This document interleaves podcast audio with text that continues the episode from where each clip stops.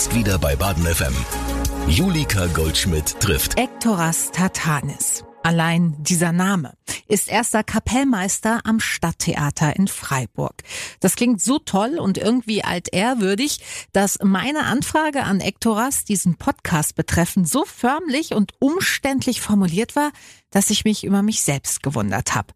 Los ging's mit sehr geehrter Herr Tatanis. Und jetzt sitzt mir hier gegenüber ein cooler junger Typ, der mich zum Glück sofort ganz selbstverständlich geduzt hat. Ektoras passiert es das oft, dass die Leute irgendwie vorsichtig sind und dir mit so einem gewissen Respekt begegnen, aus dem einfachen Grund, weil du aus der klassischen Musik kommst und Kapellmeister bist? Gute Frage. Das Feedback, das ich persönlich bekommen habe und ähm, wenn man mir begegnet auf offener Straße, dass man eher sagt, wenn ich sage, ich bin Musiker, dann tippt man eher auf äh, irgendwie Kontrabassist oder Jazzer ja. oder irgendwie Hip-Hop, keine Ahnung. Ich, ich also so ein bisschen sagen, oder in, im Zweifel auch in der Band irgendwie, genau, ne? irgendwie so. ähm, also ich glaube, das begleitet mich schon als, ja. als, als Phänomen. Ähm, und aber natürlich ist das eine Welt, die auch ihren eigenen Kodex hat mhm. und der immer noch so eine gewisse Altehrwürdigkeit ja. mit anhaftet und so natürlicher Respekt, ja. dem man dieser Welt entgegenbringt. Total. Genauso wie wenn du weißt, dass jemand irgendwie Professor ist. Ja. Ein bisschen, ja. Jetzt ja, irgendwie, ähm, es ist so. Ich weiß nicht, ob das ein guter Vergleich ist. Ich glaube du, total. Du bist dann auch nicht sofort per Handschlag und du und ja. irgendwie Arm um die Schulter. Aber ja, ich, ich, ich mag einen unkomplizierten Umgang mhm. und es gefällt mir irgendwie, die Dinge irgendwie bodenständig zu behandeln okay. und, und, und so, wie sie sind. Insofern ähm, war ich dann noch dankbar, dass wir sofort per Du waren. Ja, ich im Übrigen auch, weil es gar nicht meine Art ist, so gestelzt irgendwie nachzufragen. Aber irgendwie dachte ich, nee, das kannst du jetzt nicht bringen zu schreiben, hey Ektoras, wie sieht's aus? Hast du Bock, in Podcast zu kommen? Jetzt bist du ja glücklicherweise da. Ektoras, du bist erster Kapellmeister am Stadttheater Freiburg. Was bedeutet das? Was ist das für eine Funktion? Das ist eine Berufsbezeichnung für, für Dirigent. Mhm. Ähm, und also so ein Theater ist, ist relativ äh, hierarchisch aufgebaut. Ja. Ich weiß nicht, man den Eindruck von außen auch so mitbekommt, aber es ist de facto so. Also es gibt in der Dirigentenlaufbahn eigentlich viele Stadien, die man so durchläuft. Es mhm. fängt beim, beim Korrepetitor an und musikalischem Assistenten. Okay. Wo man ähm, so ein bisschen Mädchen für alles ist. So ein bisschen wie der Beikoch quasi. Ja, ganz genau. Mhm. Ganz genau. Und äh, es, es, geht eigentlich sehr vom, vom Klavierspielen aus. Man spielt viel Klavier, man mhm. korrepetiert, also man begleitet die Sänger in der Einstudierung ihrer Rollen. Okay. Dann gibt es den Studienleiter, der verantwortlich für die Korrepetitoren ist und auch ein bisschen dirigiert, unter Umständen, wenn er möchte. Dann gibt es den zweiten Kapellmeister, der hauptsächlich dirigiert, aber würde ich sagen eher kleinere oder überschaubare Stücke nicht, nicht das ganz große Repertoire dirigiert. Ja. Und dann gibt es den ersten Kapellmeister und den Generalmusikdirektor, die sich eigentlich, also die Hauptproduktion teilen in einem Theater. Ist der Generaldirektor nochmal drüber? Genau, der ist wirklich, er ist der musikalische Leiter mhm. eines Theaters. Okay. Über ihm gibt es dann noch den Intendanten, der die, die Gesamtleitung des Hauses innehat. Genau, und auf dem Spektrum mhm. bin ich eben der, der erste Kapellmeister. Das klingt ja ein bisschen, ich habe es jetzt gerade schon mit einem Beikoch verglichen, jetzt gehe ich äh, noch mal ein bisschen in eine andere kulinarische Richtung, wie bei so einem Sushi-Meister, der wirklich x Stationen und Jahre durchlaufen haben muss, bis er dort angekommen ist, wo er sein möchte, nämlich der Chef im Ring zu sein. also ist das wirklich immer der Weg oder kann man Stationen überspringen oder äh, also gibt's eine Regel? Ja, eine sehr gute Frage. Ähm, und tatsächlich gibt es keine Regel. Also mhm. das ist, würde ich sagen, so der Standardweg, okay. der, der, der traditionelle Weg. Ja. Kapellmeister ist ja auch ja ein relativ eben alt, alt anmutende Bezeichnung. Deswegen auch das Siezen. Äh, genau, genau, genau. Ja, ja, es, es macht alles Sinn. ja. ähm, aber genau, also es, es gibt diesen in, um von vorne anzufangen, Deutschland ist ein ist das Land immer noch mit der größten Theaterdichte mhm. und ähm, der größten Kulturverbreitung in ja. der klassischen Musik weltweit. Daher gibt es irgendwie auch die größte Konkurrenz in diesem mhm. Gebiet. Also ich komme aus Griechenland. Wir haben ein Opernhaus in. Athen. Wirklich? Ja. Das ist das einzige. Das ist das einzige Opernhaus. Also ich war zum Beispiel davor, vor Freiburg war ich in Bremerhaven. Bremerhaven hat ein Theater. Also ja, so, im nur, Vergleich. Nur, nur, ja, nur als Vergleich. Krass. Genau. Um auf deine ursprüngliche Frage zurückzukommen. Also jeder Weg ist sehr individuell mhm. und es gibt, das ist sozusagen, würde ich es ist die stabile Schiene, die traditionelle Schiene. Es gibt dann die frei, den freiberuflichen Weg, ja. dass man über Musikagenturen oder Musikwettbewerbe zum Beispiel Mhm. irgendwie ein paar Stufen überspringt oder sofort bei guten Orchestern Mhm. weitergereicht wird oder sich äh, über musikalische Assistenzen bei anderen Dirigenten und also es Okay. gibt wirklich ganz viele Wege und meistens ist es so eine Mischung all diese Erfahrungen, die dann irgendwie so eine Karriere ausmachen und und formen. Und Talent spielt am Ende auch noch eine Rolle, könnte ich mir vorstellen. natürlich ist, ist, ist Talent wichtig und der, die größte Schwierigkeit, zumindest bei mir, war es, ähm, die Erfahrung, die praktische Erfahrung zu sammeln, weil im Dirigieren hast du so ein, ähm, so ein komisches, ein komisches Phänomen, wo sich die Katze in den Schwanz beißt. Du wirst vor einem halbwegs guten Orchester erst dann hingestellt, wenn du Erfahrung hast. Aber du kannst nicht üben, wie jeder andere Musiker Ja. irgendwie, Ja. weiß nicht, dich im Zimmer aufzustellen und von dem Spiegel die Hände zu bewegen zu einer, Na klar. zu einer Beethoven-CD oder so. Es, Klingt es, logisch. es ist irgendwie schwierig. Und das ist so, ich würde sagen, diese, diese ersten Schritte sind, sind auch die schwersten, da Mhm. irgendwie mal Fuß zu fassen und sich selber in diesem Gebiet und in diese Aufgabe als Dirigent einzufinden, einzuleben. Jetzt ist das bei dir ja gelungen, ganz offensichtlich. Ich habe dich ähm, gesehen bei der ZMF Gala und dachte, das war so mein erster Gedanke, der ist aber auch echt noch jung. Bist du noch jung für die Stelle, an der du jetzt bist? Ich kann das mittlerweile nicht so wirklich einschätzen. Nee? Also objektiv ja, natürlich. Also Okay. immer noch äh, auch, auch das, das gängige Bild, das man von einem Dirigenten hat, ähm, Ist so ein anderes. Ü50 Ja. so. Ähm, und natürlich als, als mit 30-Jähriger ist man da eher auf der jungen Seite. Mhm. Die Tendenz ist allerdings, ähm, wie in allen künstlerischen Gebieten, auch im Dirigieren, die, dass, dass die Dirigenten viel, viel jünger Ja. werden. Ich weiß noch, von, von ein paar Jahren, Bekannter von mir ist, ist, ist Generalmusikdirektor geworden Mhm. mit 25. Also er hatte sozusagen die Stelle meines Vorgesetzten Wahnsinn. jetzt und war irgendwie 25 und ja, es ist, ist natürlich eine Modeerscheinung, dass man immer mehr Talente, immer mehr Jungspunte, Mhm. immer so dieses äh, jünger, besser, schneller, Mhm. höher, Mhm. das färbt leider auch auf, auf das Dirigieren ab. Und leider, also nicht, weil ich es niemandem gönne, mit Ja. 25 oder 19 Generalmusikdirektor zu sein, aber ich finde, es gibt so ein, es gibt einfach so ein Mindestmaß an Erfahrung Mhm. und auch an Lebenserfahrung, ähm, die du in so einer Position Ja. Äh, nicht nur ausstrahlen, aber ja auch vermitteln musst. Du musst inspirieren, du musst gewisse äh, Werte musikalischer, menschlicher Art Ja. vermitteln in Ja. so einer Leitungsposition. Ähm, und da bin ich davon überzeugt, dass egal wie viel Talent jemand hat und wie Mhm. gut sich jemand technisch Mhm. macht in diesem Job, äh, dass es, äh, dass es einfach mehr braucht. Hat das was mit Autorität zu tun? Also das schließt daran jetzt so ein bisschen an. Ne? Also ich, bist du der Chef von diesem Orchester oder hast du eine Rolle eben inne in dem Orchester, es zu führen, es zu leiten? Wenn ich dann so eine Produktion leite, wir hatten jetzt äh, den Freischütz hier in Freiburg vor ein paar Tagen am Sonntag Premiere gefeiert, dann bin ich für den Rahmen dieser Produktion, für die Zeitdauer, der musikalische Leiter, Ja. der Chef dieser Produktion. Ja. So und dann muss ich auch viele Entscheidungen treffen, äh, wie wird gespielt, auf welchen Instrumenten, äh, wie gehen wir die Interpretation an, aber Mhm. auch organisatorische Dinge, die ich dann klären muss und klarstellen muss für die Produktion, welche Sänger werden besetzt, wie Mhm. wird geprobt, wer kriegt was zugeteilt und so.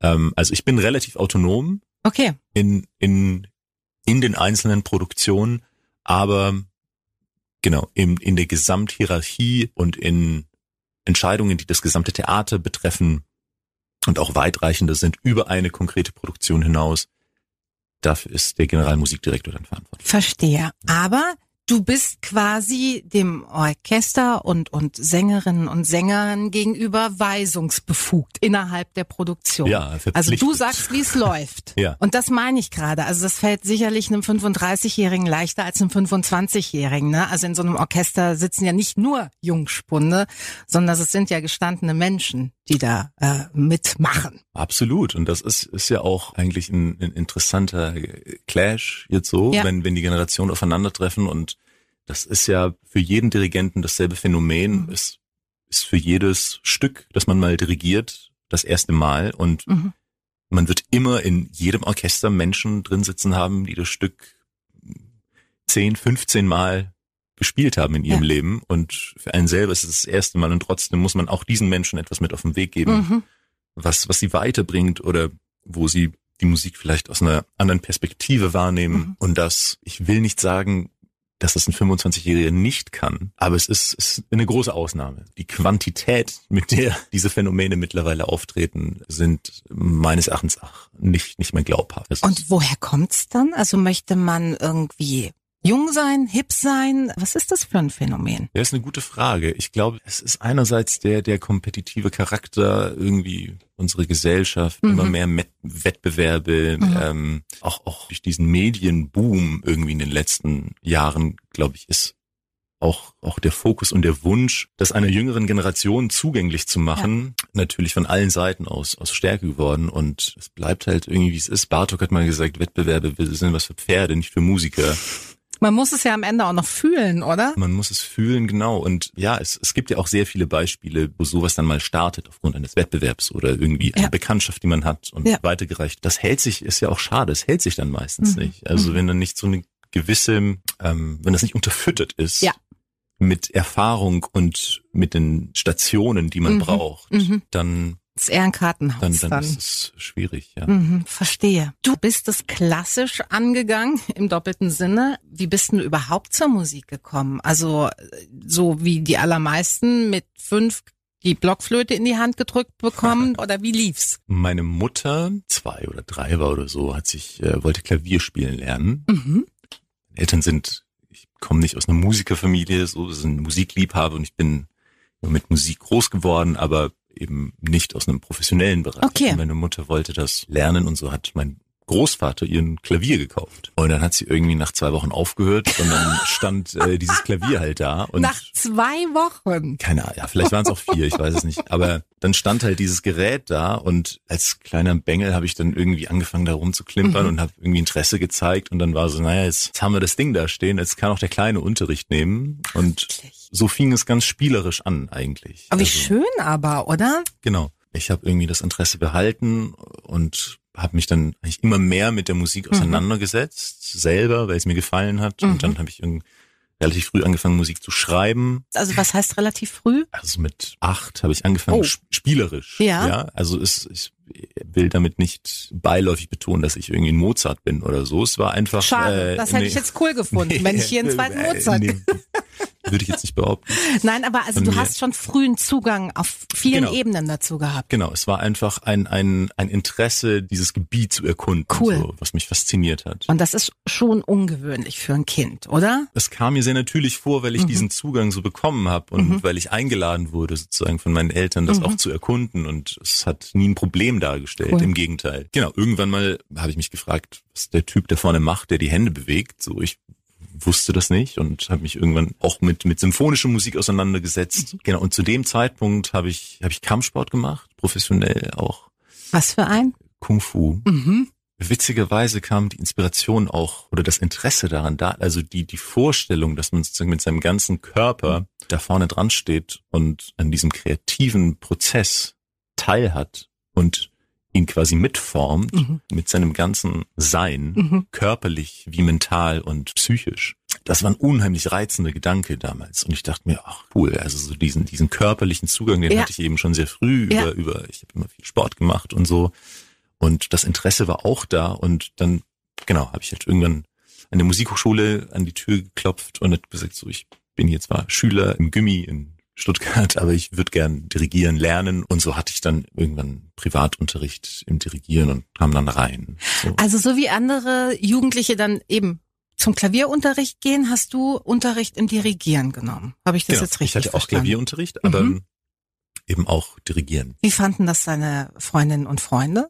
Speziell? Also ich glaube, denen habe ich das gar nicht erzählt. ich, äh, ich bin da so ein bisschen meinen Weg gegangen. Okay. Also ich habe ich hab viel Schach gespielt, ich habe viel Sport gemacht, ich habe Okay. eben viel Musik gemacht. Das Mhm. waren dann Beschäftigungen, die eher meinen Geist erfüllt haben, Ja. als dass ich sie sozial Ja. geteilt Verstehe. hätte. Jetzt hast du ja gerade gesagt, eben du kommst aus keiner Musikerfamilie und hast das ähm, als eigentlich was Wertvolles an der Stelle beschrieben. Ich habe mich gefragt, nämlich in der Vorbereitung auf unser Gespräch, ob es nicht schwerer ist, wenn die Mutter eben nicht Geige und der Vater nicht Cello und die Schwester keine Oboe spielt, diesen Weg zu gehen, weil es nicht so selbstverständlich ist. Ne? Also irgendwie Leute in deiner Position, das mag jetzt äh, voll das Klischee sein, da denkt man, die kommen aus einer Musikerfamilie. Das kann gar nicht anders sein. Nee, da sprichst du echt äh, was Wahres aus. Und ich, ich weiß aber nach wie vor bis heute nicht, ob es tatsächlich gut oder schlecht mhm. ist, weil es hat beide Seiten. Mhm. Also was ich nach wie vor sehr, sehr schätze, ist, dass es einen so natürlichen Zugang gab für ja. mich zur Musik. Er war sehr ungezwungen. Ich hatte dann auch die Pubertät, wo ich irgendwie für zwei, zweieinhalb Jahre irgendwie kein Klavier üben wollte mhm. und so eine Durststrecke. Ach, wirklich, ich habe jetzt irgendwie keinen Bock drauf so und dann war meine Mutter zum Beispiel streng an dem Punkt und hat gesagt, du, du bist, keine Ahnung, irgendwie 14 oder mhm. was und du hast jetzt so einen Weg bereits, mhm. bereits äh, hinterlegt. Ja. Äh, es, das wirfst du jetzt nicht einfach weg. Okay. So.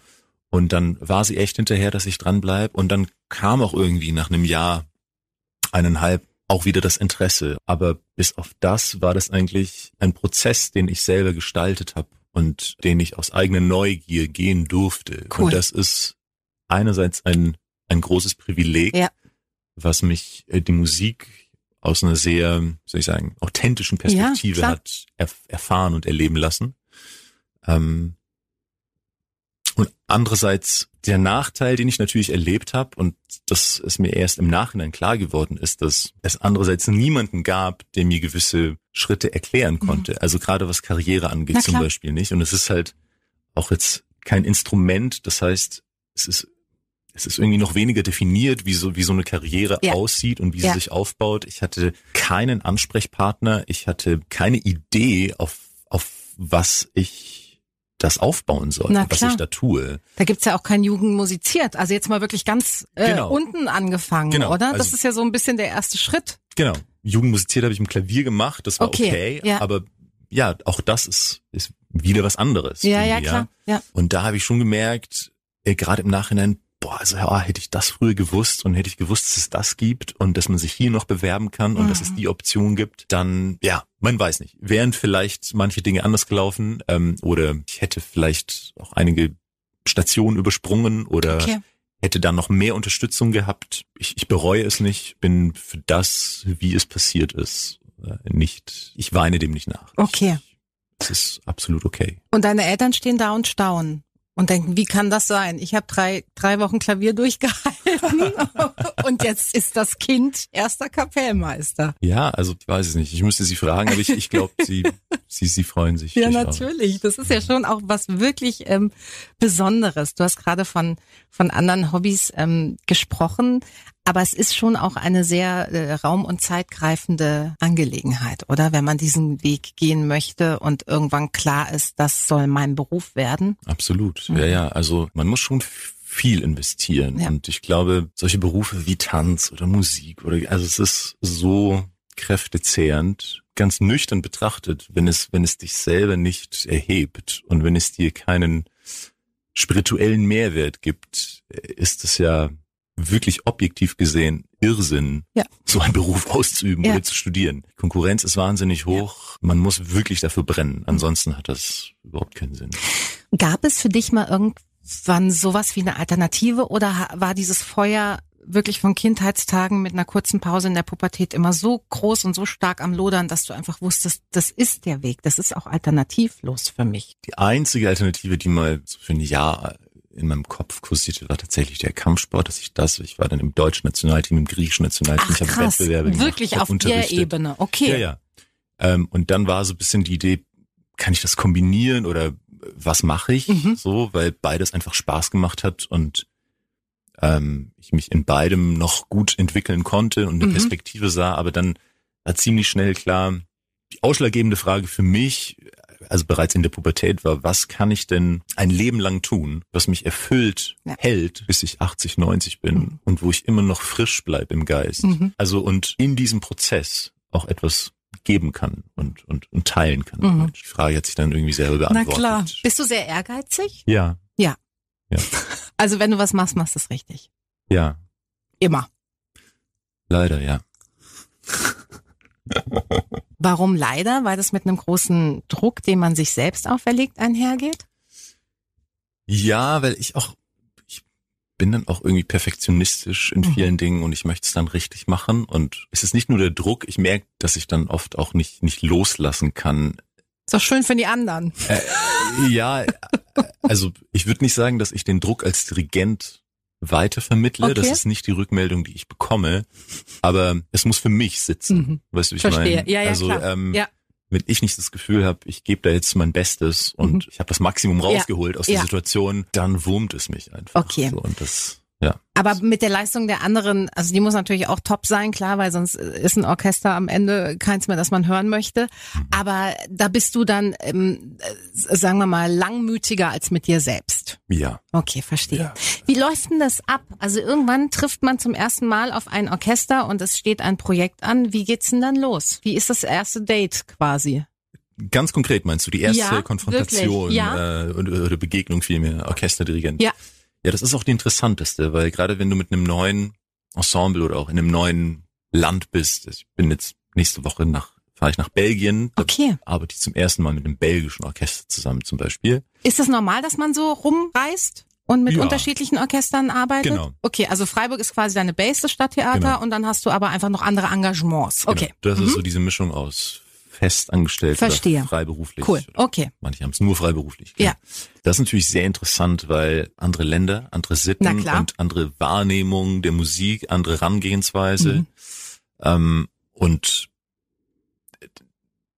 ja, also man ganz konkret, man, man kommt zusammen, sagt Guten Morgen, fängt an Musik zu machen und dann spürt man auch schon, ähm, wie, wie die Leute ticken. Also eine der Fähigkeiten, die man sich, glaube ich, antrainieren muss als Dirigent, ist einfach auch sehr früh zu erspüren, wo die Gruppe vor einem steht, was die Stärken, Ja. was die Schwächen sind, was so die Mentalität ist, wer Ja. auf wen reagiert, wie diese Gruppendynamik im jeweiligen Kontext Mhm. wirkt und, und sich darstellt, damit man dann im Probenprozess natürlich eingreifen kann und auch an den richtigen Hebeln hoffentlich zieht.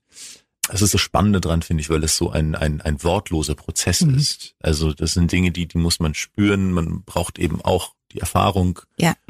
um da irgendwie sich durchnavigieren zu können. Mhm. Ja, genau. Und dann geht's an die dann, Arbeit. Und dann geht's an die Arbeit und dann baut sich das auf. Was ist denn der wichtigste Aspekt beim Dirigieren? Ist es wirklich so, das Orchester lesen, wissen, mit wem man es zu tun hat, die Musik in- und auswendig kennen, das zusammenbringen? Worum geht's denn eigentlich? Was ist denn der Job? Ist der Job, genau. Also ich glaube, es ist all das zusammengenommen. Und deswegen kann man einerseits sagen, Dirigieren ist also von außen betrachtet furchtbar einfach, weil man irgendwie eigentlich keinen Ton rausbringt, sondern nur die Hände oder sich selber bewegt Ja. und versucht da irgendwie zu animieren und Stimmung zu machen. Sage sag ich jetzt mal ganz, äh, ganz platt und simpel. Ähm, also was ist denn schon dabei? Es gibt viele Aspekte, die zusammenkommen. Das eine ist die Motivation, dass du einfach eine, eine Gruppe, ein bisschen wie ein, wie ein Basketballtrainer, klar. Fußballtrainer, Ja. nicht, dass man da eine Gruppe, dass man einen Geist Mhm. formt, einen Spirit hat, Mhm. äh, an dem man sich aufhängt als Gruppe und Das der Ding ins leitet. Ziel bringt. Genau, dann brauchst du natürlich, was unheimlich äh, schizophren ist beim Dirigieren, ist, dass du im Dirigieren, im Tun, einerseits mit der Musik sein musst, also mit dem, was du jetzt Ja. hörst. Andererseits musst du gleichzeitig ein bisschen voran sein, um ja Information zu geben Ja. für das, was gespielt wird ja. Im, in den nächsten Sekunden. Mhm.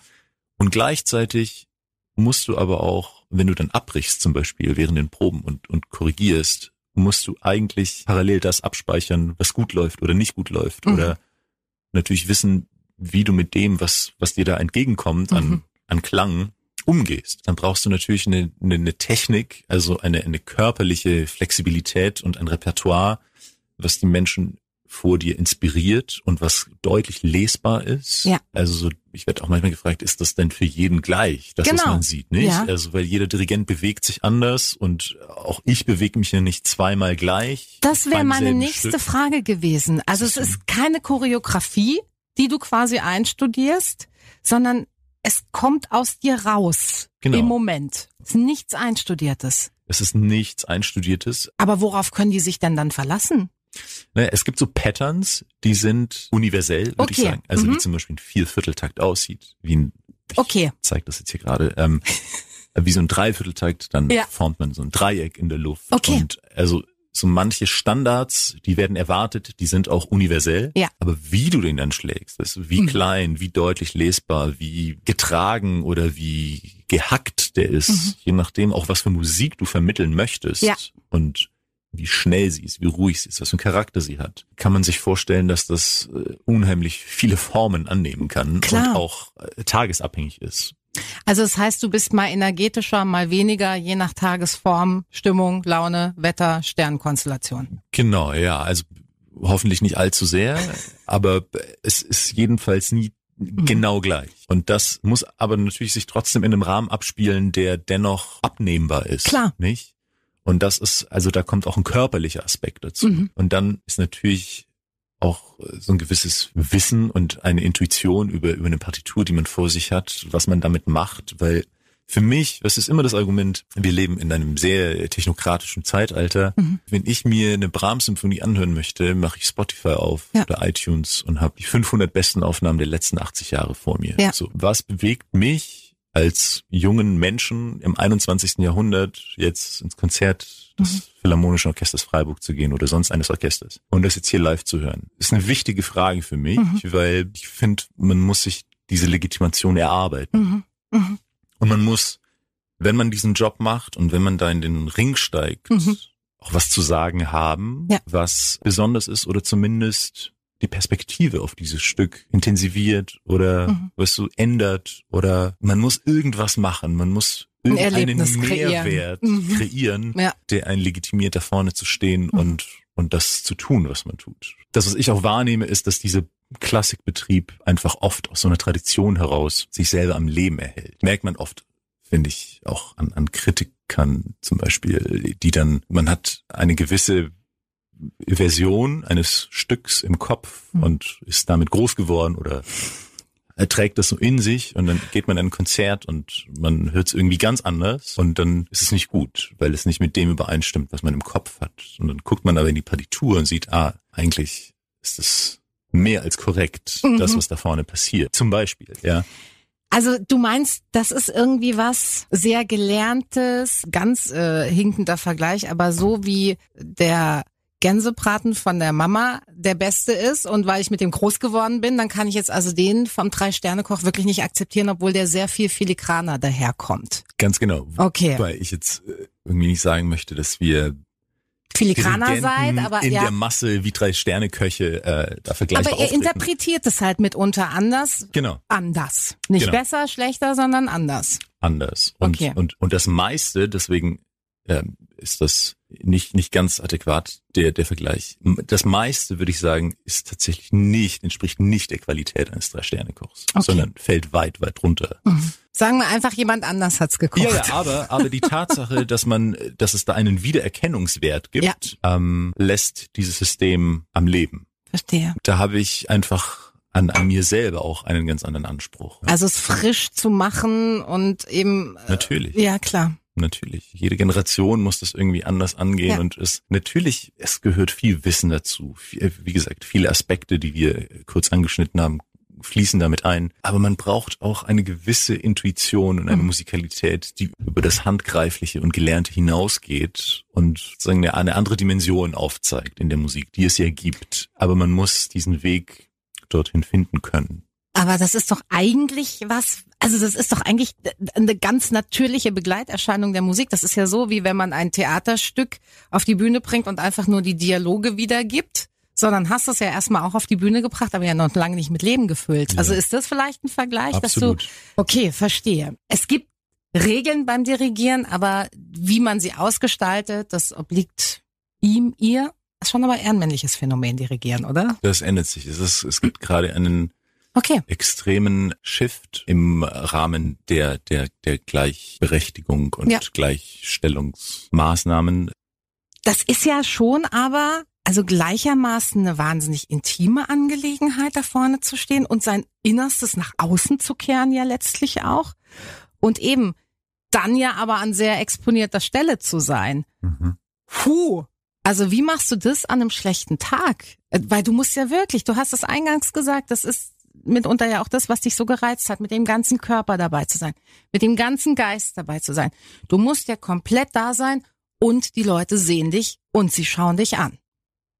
Ja, man ist wirklich nackt davon. Total, also so stelle ich es Also, mir vor, ja. Genau. Es ist wirklich sehr exponiert. Und ja, auch teilweise wirkt es ja auch unkontrolliert. Ne? Also jetzt äh, im Sinne von ekstatisch irgendwie. Ist es so? Absolut. Im, also Okay. im besten Sinne sollte es Ja. so sein, damit das dann eben auch inspiriert und hörbar wird im, Ja. äh, im Endergebnis. Auch das ist aber ein Aspekt, den viele Dirigenten unterschiedlich angehen. Es Mhm. ist, glaube ich, für jeden eine sehr exponierte Position. Das lässt sich nicht ändern. Ja. Aber aufgrund dessen, dass das der Fall ist, würde ich sagen, dass sich viele da auch in Schutz nehmen und auf gewisse Schablonen zurückgreifen, nicht? Oder kreieren. Ah, wirklich? Also das ist so quasi wie dann doch ein einstudierter Tanz, oder? Ja, oder weißt du, man hat dann gewisse Bewegungsmuster zum Beispiel oder Probentechniken oder man entwickelt gewisse Tools, sag Mhm, ich mal, mhm. die dann auch funktionieren, die Mhm. praxiserprobt sind und die, damit arbeitet man dann, Mhm. weißt du, und dann wird das so ein Job. Dadurch, dass ich selber Dirigent bin, ich bin da wahnsinnig sensibel bei sowas. Ich, ich sehe nach fünf Sekunden ungelogen, ob jemand ist genau wie wenn jemand mit dir spricht und du schaust ihm in die Augen und du Mhm. weißt, ist das jetzt Bullshit oder Mhm. ist der Ist es ehrlich? ernst, ja, Weißt du? Und ja. manche Menschen können das einfach nicht. So, die hören was, da Ja. kommt was aus dem Mund und äh, dann ist es das Ja. und nehmen das für bare Münze. Mhm. Und das ist im Dirigieren genauso. Und Mhm.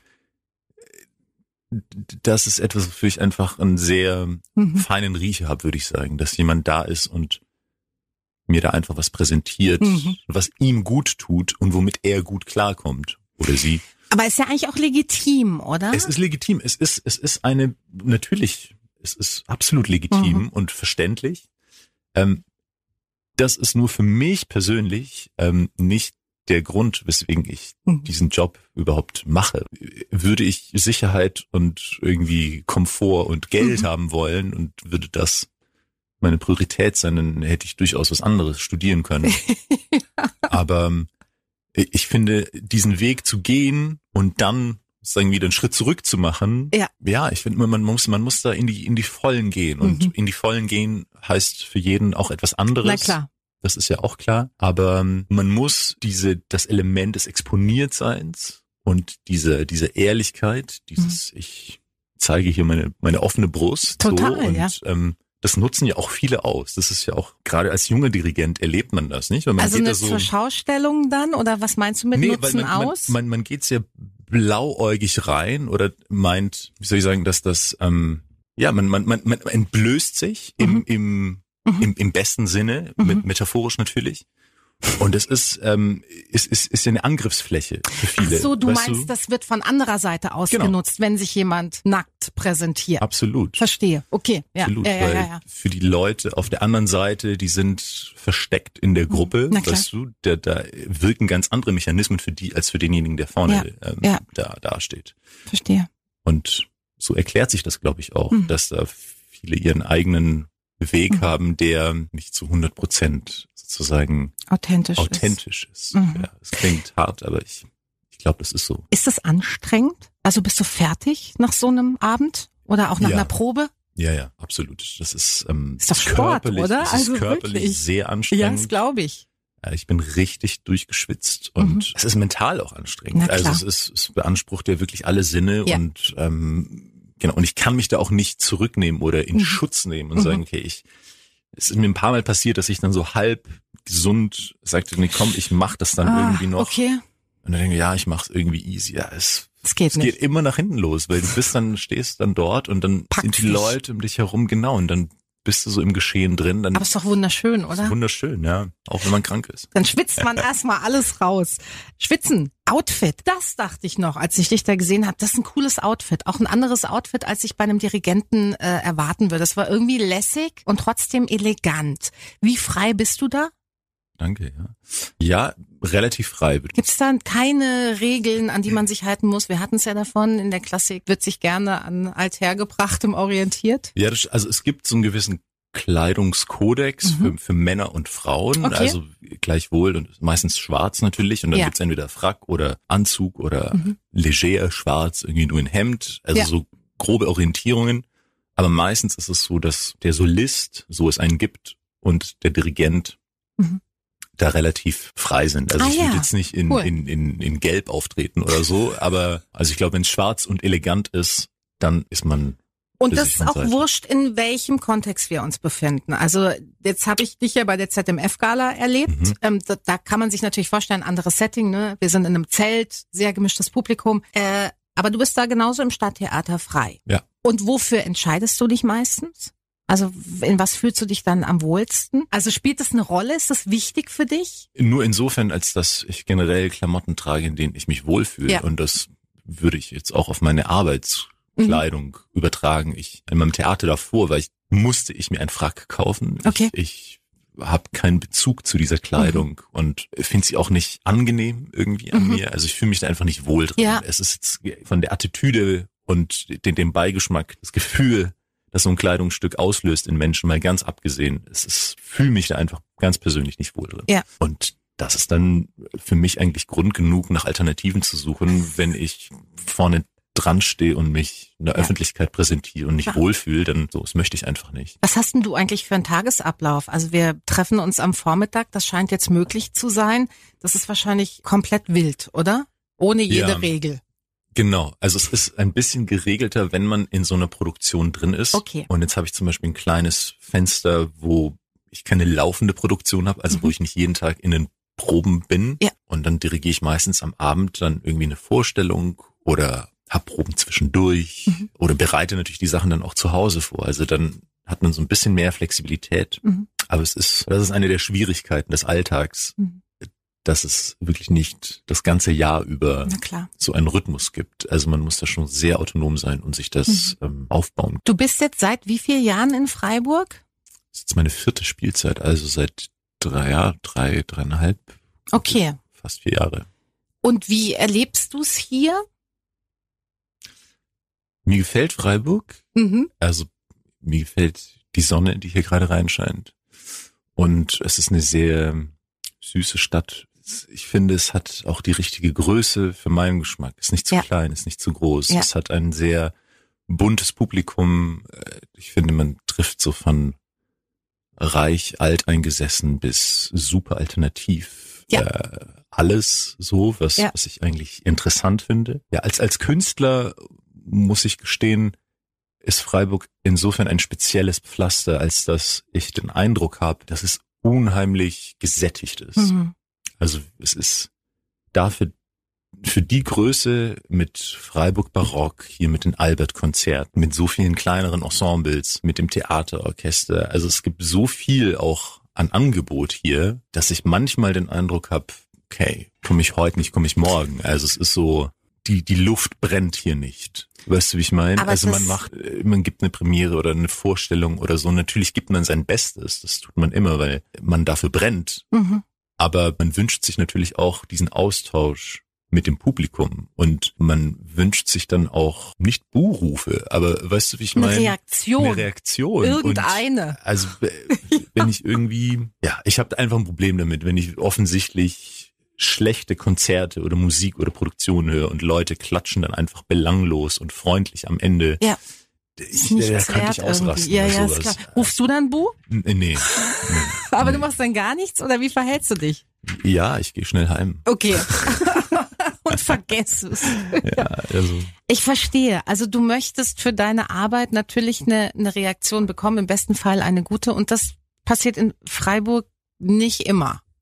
die Reaktionen auf, auf die Produktion, die ich geleitet habe, waren jetzt überwiegend schon sehr gut, würde ich sagen. Aber ähm, es ist eine Stimmung, die man spürt einfach, weißt du? Also Mhm. es, es fehlt, es fehlt, finde ich, so der Enthusiasmus. Mhm, verstehe. Es, es, es fehlt die Dringlichkeit, die man ja spürt von dem Publikum, dass es dann auch mal irgendwie einfach losklatscht oder losschreit oder dann auch, ja, auch mal Bu ruft, wenn es einfach nicht läuft. Also, äh, Herrgott, wir sind ja Mhm. Menschen, natürlich Ja. will man eine gute Reaktion, aber gib mir etwas, weißt du? So. Und das fehlt mir manchmal so auch. Ist vielleicht aber tatsächlich ja auch ein bisschen eine Mentalitätsfrage, ne? Also, dass es nicht nur dieses Gesättigte ist, sondern also der, Partner, und ich darf das ja sagen, weil ich komme von hier, Aha. Aber der Partner ist ja schon auch eher so ein bisschen verhalten und jetzt nicht der, der dir sofort um den Hals fällt und den musst du dir erarbeiten. Aber hm. klar, das ist natürlich äh, ein Abend reicht dann vielleicht nicht. Wäre natürlich schöner, das würde schneller zünden und funktionieren. Ja, ja oder irgendwann. Verstehe. Also schmerzt dich das dann, wenn man selber alles gegeben hat und dann gibt's eine Reaktion, aber die ist halt eher so verhalten, eher freundlich, als jetzt wirklich enthusiastisch und ehrlich? Nee, also Schmerzen würde ich nicht? jetzt nicht sagen. Manchmal wünscht man sich eigentlich mehr, aber zum Glück, also ich lebe zwar hier und es ist mein Hauptarbeitsplatz, aber und ich habe ja auch andere Erfahrungen und insofern glaube ich, habe ich auch persönlich so viel Erfahrung gesammelt, dass ich meine eigene Leistung halbwegs ordentlich einschätzen kann ja. und den Badener jetzt nach drei Jahren so ein bisschen auch. Insofern ergibt sich dann ein, eine, ein gutes, eine gute Mischung im Endergebnis. Kannst du es alles einordnen. ja, genau. Du hast es vorhin schon zu Beginn unseres Gesprächs gesagt, du hast schon früh angefangen, Musik auch selbst zu schreiben und dem bist du auch treu geblieben. Also du bist auch Komponist. Du hattest im Sommer, glaube ich, auch dahingehend eine Premiere gefeiert.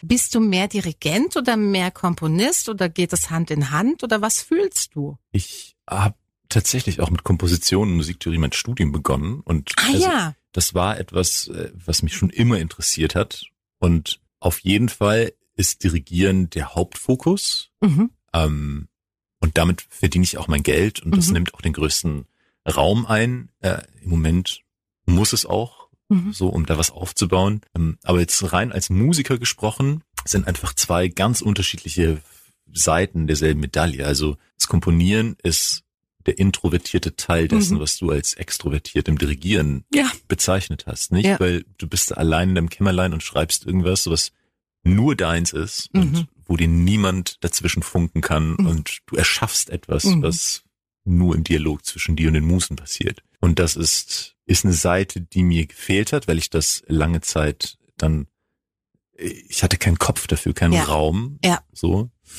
Und das kommt jetzt aber wieder. Und das ist unheimlich erfreulich. Mhm. So, vor allem auch bisschen als Reaktion darauf, weil ich habe viel zeitgenössische klassische Musik auch dirigiert mhm. und kennengelernt. Und ich finde das, ich weiß nicht, ob du da selber Erfahrungen hast oder mal reingehört hast, aber die meisten Menschen können sich nichts unter zeitgenössischer klassischer Musik vorstellen. Also wenn ich sage, es wird klassische Musik heute geschrieben, dann siehst du eigentlich drei Fragezeichen über den Köpfen der Menschen. Ja, was ist denn das? So ist, ich Wie kann das Mozart. klingen? Ja, ja, ja, klar. Also ich habe mal was gehört und das fand ich, ähm, sagen wir mal, ungewohnt fürs Ohr. mal vorsichtig ausgedrückt. Genau. Ja, ähm, drücken sich alle vorsichtig aus. Mit anderen Worten, ich fand's schräg.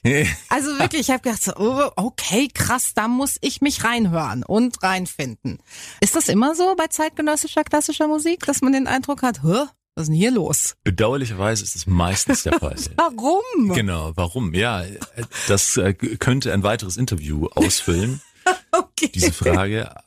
Es gibt viele Gründe dafür, aber die Tatsache, dass es so ist, ist, glaube ich, nicht mhm. zu leugnen. Mhm. Und das bringt einfach auch zumindest für mich als Musiker und als jemand, der dieses Gebiet liebt, einen großen Frust mit sich. Vor allem, wenn ich mir irgendwie denke, ich bin jetzt gezwungen als Dirigent so einen Mist zu erarbeiten für Menschen, die sowas nicht spielen wollen und Menschen, die irgendwie wollen Sie die Leute nicht spielen? Packs aufsetzen wollen so beim Hören. Nee, also es ist es ist wenn man ganz ehrlich ist und das bin ich jetzt mit dir, mhm. dann ist es eigentlich ein Graus für fast alle Beteiligten. Dann muss ich jetzt aber doch nochmal fragen, warum macht man denn da nicht was Schönes? Die Frage ist nicht so einfach zu beantworten. Weil alles Schöne schon geschrieben wurde.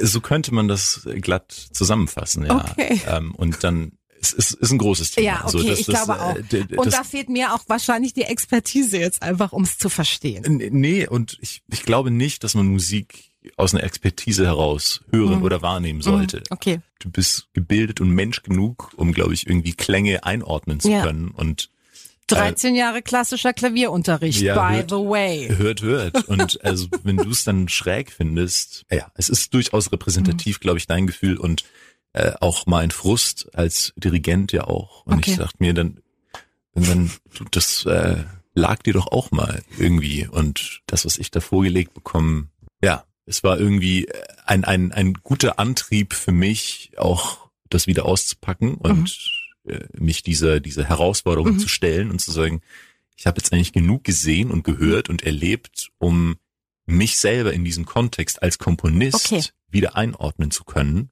und mich da zu positionieren. Okay, Und dieses erste Konzert fand dann eben tatsächlich in Freiburg statt, vor Mhm. dem Sommer mit, mit meiner Musik, was für mich ein großes Event war. Das glaube ich. Hast du es dann auch selbst dirigiert? Ich, es war Kammermusik, also es Ah, haben okay. dann Musiker gespielt ohne Ah, Dirigent. okay. Also ich habe es moderiert Ach, und es cool. war ein, wirklich ein ganz toller Austausch, weil ich ähm, es, es, es war so so ein bisschen wie das Interview jetzt hier, nur eben ganz konkret auf Mhm. Musik und zeitgenössische Musik und Kunst und Mhm. Kreativität bezogen und parallel sind diese Musikstücke dann eingeflossen und es war ausverkauft und Oh, wie irgendwie schön. super besucht und genau, das ist irgendwie eine Seite, die ich äh, auf jeden Fall intensiver betreibe jetzt seit seit einiger Zeit wieder. Ich habe diesbezüglich auf deinem Instagram-Account ähm, ein Foto gesehen, da war ein Notenblatt und tatsächlich ein Füllfederhalter zu sehen. Mhm. Ist das die Art, wie du Musik schreibst? Also, Mhm. oder war das nur fürs Bild? Nee, also ich schreibe tatsächlich mit Blatt, Ja? Papier und genau manchmal Füller, manchmal Kugelschreiber, manchmal Okay. Bleistift, aber das ähm, ich, ich brauche diesen haptischen Mhm. Kontakt Verstehe. zur Materie. Und das ist was, habe ich das richtig rausgehört, das soll in der Zukunft schon auch noch mehr stattfinden. Absolut wird es auch. Okay. Ähm, wann war für dich denn ein Abend, eine Vorstellung, eine gute Vorstellung? Also wann gehst du da runter oder von der Bühne und denkst so, geil. Selten.